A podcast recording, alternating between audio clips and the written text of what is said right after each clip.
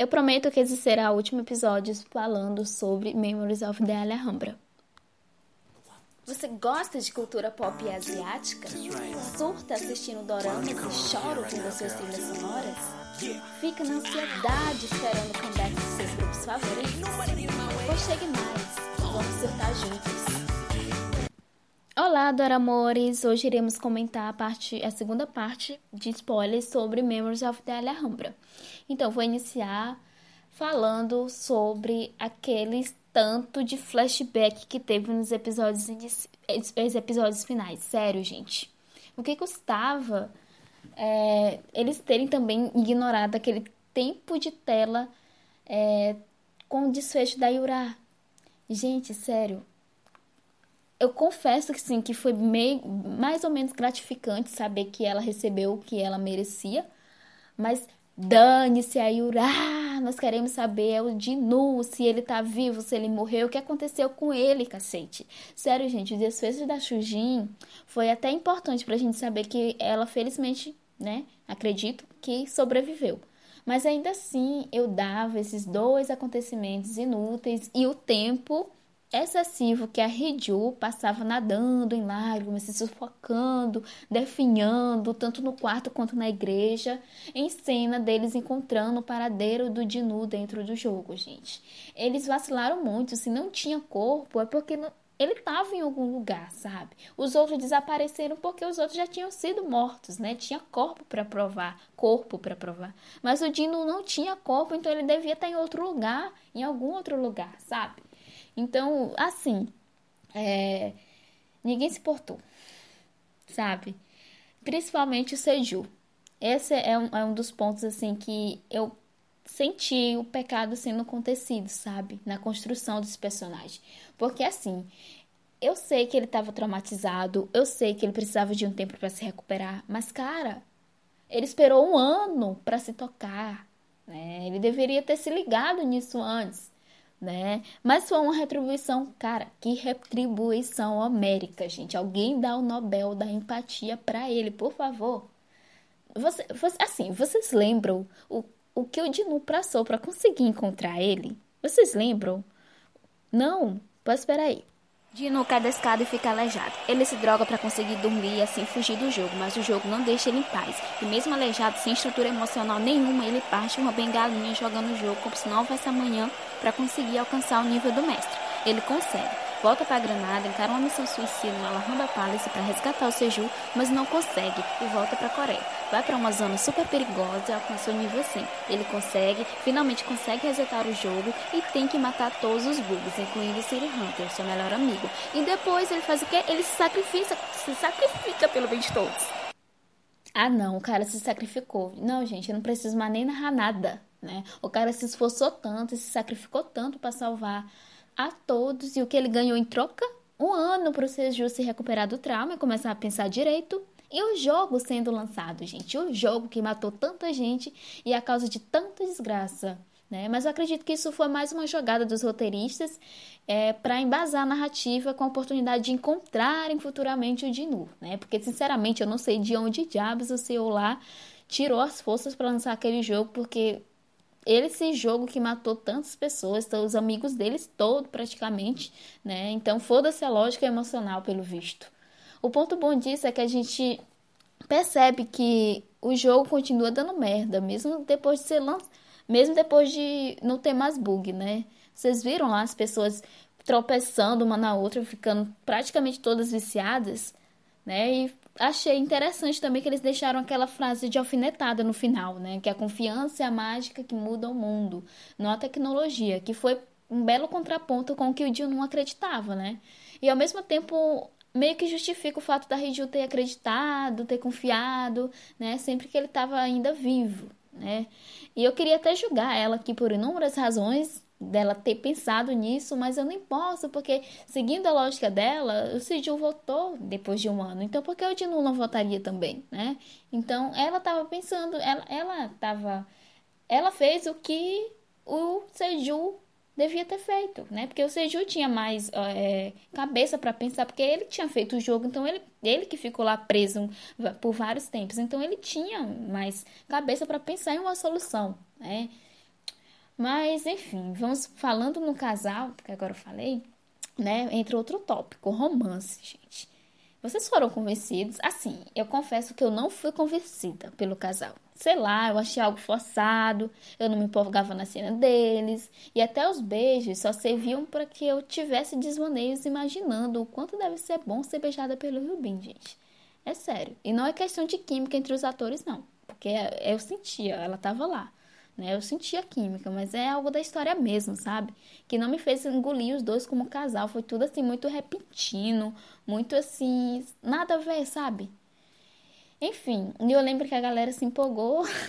A galera que não tava nem assistindo o drama, mas tava todo mundo empolgado para saber se ela tinha mudado o jeito de beijar, né?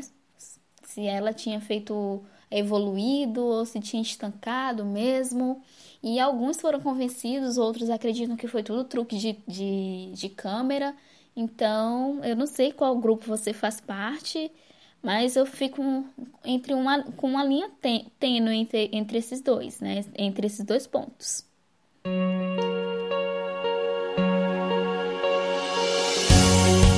Ah, e eu senti falta de saber como foram os relacionamentos anteriores do Dinu. Assim, como diabos ele acabou casando com aquela cobra da Yura, gente? E principalmente o que causou a separação dele com a Sudin.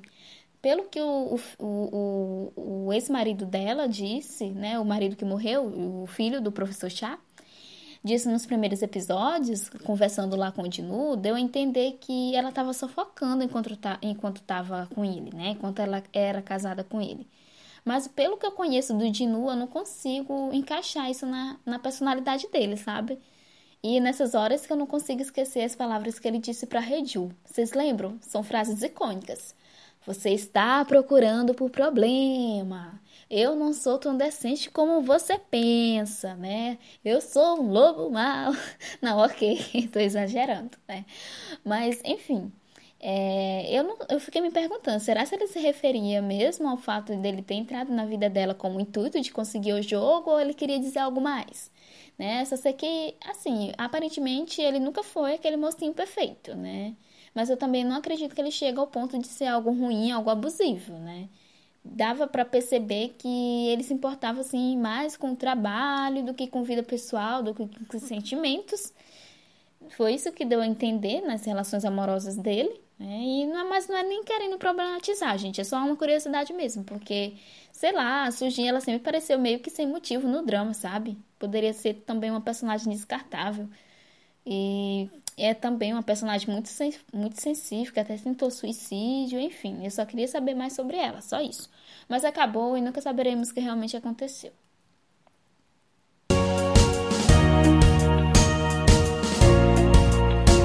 Enfim, minhas considerações sobre esse drama é que esse drama ele tinha tudo para ser trocentas vezes melhor do que ele já é. Se os roteiristas tivessem um pouquinho mais de atenção, um pouquinho mais de paciência e não subestimassem tanto os telespectadores. Ah, vamos fazer isso assim que eles não irão nem prestar atenção né? Eles poderiam, sei lá, atingir um público muito maior, com uma divergência ainda maior, se eles não fizessem essas cagadas. Sério, gente. Ainda mais porque o drama tá na Netflix. Muitas pessoas que não consomem produções asiáticas podem se sentirem atraídos pelo trailer, sinopse, né? Principalmente para quem gosta de games, ou quem sabe até mesmo serem compelidos pela beleza do Ryubin ou Shihai, sei lá.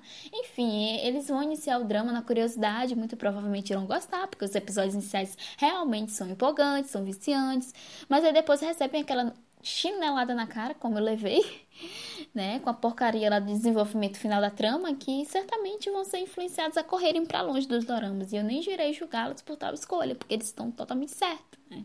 E aproveitando a deixa, convenhamos que a Netflix está a trocentos quilômetros de distância de ter o melhor catálogo de dramas asiáticos, né? Ultimamente eles têm adicionado, assim, bastante doramas, estão dando uma atenção especial, mas você escolhe nos dedos né, de uma mão as produções que valem a pena ali, né? Mr. Sunshine, Hello My Twenties, Strange, Strong Woman do Busum, Girlfriend Now Here e a menção rosa para Kindle, né, que foi o debut, debut dele no ramo das produções originais coreanas e que foi muito, muito bem feito mesmo. Pegaram a receita e aproveitaram da melhor forma que podiam.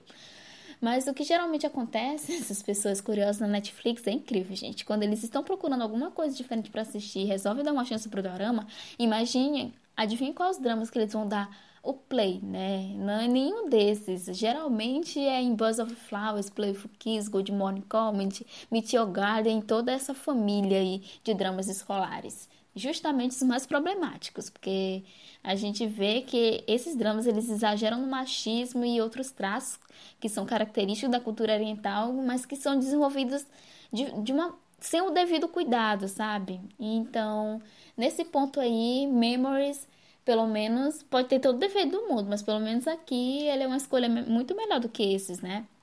E caracas, tem Black, eu esqueci de Black, o meu amorzinho da Oceane, melhor emissora da Coreia, sim, brigue comigo agora, né? Falando em Black, assim como Memories, ele é outro drama que eu tenho um caso de amor e ódio, cara, porque eu fiquei impactada, eu fiz trocentas teorias loucas e tenho certeza que o Sherlock se orgulharia de mim, já que eu acertei uma, palmas para mim. Mas o que não teve um final condizente com toda a estrutura do roteiro inicial, gente. Um pecado horrendo. Eu só queria dar um tiro assim nos roteiristas e deixar eles secando numa banheira cheia de ácido sulfúrico. Só isso, né? Mas é porque eu sou bem dramática mesmo, né, gente? Porque vocês acham que eu assisto doramas. Mas eu vou aproveitar o momento para soltar profetos, tá? Vejam Black, é um dorama muito instigante, principalmente para quem curte suspense, é, investigação sobrenatural e ceifadores gostosos, né? Olá, Goblin! Você só precisa desconsiderar os minutos finais do episódio e fica tudo de boa. Mas falo mais sobre Black depois, porque o foco aqui é Moa né? Members of the Alhambra. Eu tenho reclamado tanto de Moa que, vocês, deve, que vocês devem estar pensando: ah, mas Juliana, por que tu tá gravando podcast sobre Moa se você nem gosta e só fica avacalhando? Gente, não, eu não tô avacalhando drama. Eles mesmos fizeram isso sozinho, né? Eu só tô aqui dando uma ênfase. Eu gosto pra caramba do drama. Se eu não gostasse, eu não estaria aqui perdendo tempo sozinha aqui falando no meu quarto, falando com um gravador que não é nada sexy né? Mas eu gostaria ainda mais se eu não precisasse sentir vergonha alheia de umas coisas que aconteceram lá, entende? Então, por isso que a minha relação é de amor e ódio. Eu surtei horrores, mas eles é, fizeram uma cagada, um total descaso que os roteiristas tiveram com uma premissa que prometia tanto que se tivesse sido bem desenvolvida, certamente teria sido teria feito o drama ser um dos favoritos do ano de várias pessoas. É. E terminaram com a U antes de se encontrar com o Dinu. E o que aconteceu naquele momento é uma grande elipse e ninguém nunca vai saber. Então, vamos fazer nossas próprias, vamos escolher a nossa própria, o nosso próprio final com o final aberto, né? Com esse, já que a gente tem um final aberto, vamos escolher o nosso próprio final e façam como eu. Imagino que deu tudo certo, eles se reencontraram, ou seja, conseguiu é, tirar a bunda do sofá, encontrar o Dinu jo no jogo né? Retirar ele de lá, resgatar. E o resto eu deixo para a imaginação de vocês, né, gente? Eu vou finalizar aqui com a hosti do drama. E é isso. Se você quiser expressar qualquer sentimento, fique à vontade para concordar, para discordar, então, para adicionar qualquer pensamento sobre o drama, tá? Eu meio que exagerei um pouco aqui, falei muito rápido, devo ter passado algumas coisas, mas, no geral, esse é o meu sentimento sobre Memories of the Alhambra. Eu indico se você quiser passar raiva no final. Porque foi isso que aconteceu comigo. Vocês devem ter notado, né? Mas é aquela coisa. Vamos pensar, vamos focar nas coisas boas e tentar esquecer as coisas ruins. Como eu falei, vamos inventar um final maravilhoso, fechadinho, bonitinho, pra que toda a cagada tenha meio que. Toda a cagada que eles fizeram meio que seja apagada um pouco, né? Vamos nos iludir, que é o que eu faço quando os dramas acabam de uma maneira que eu não gosto, né? E é isso. Beijão, gente, e até mais.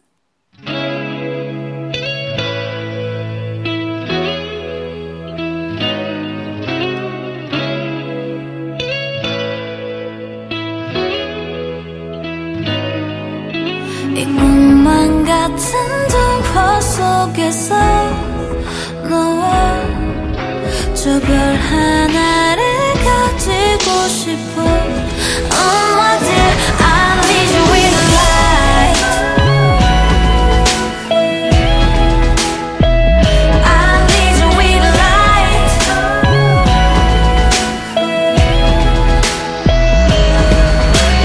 눈앞엔 그림 같이 수많은 선과 색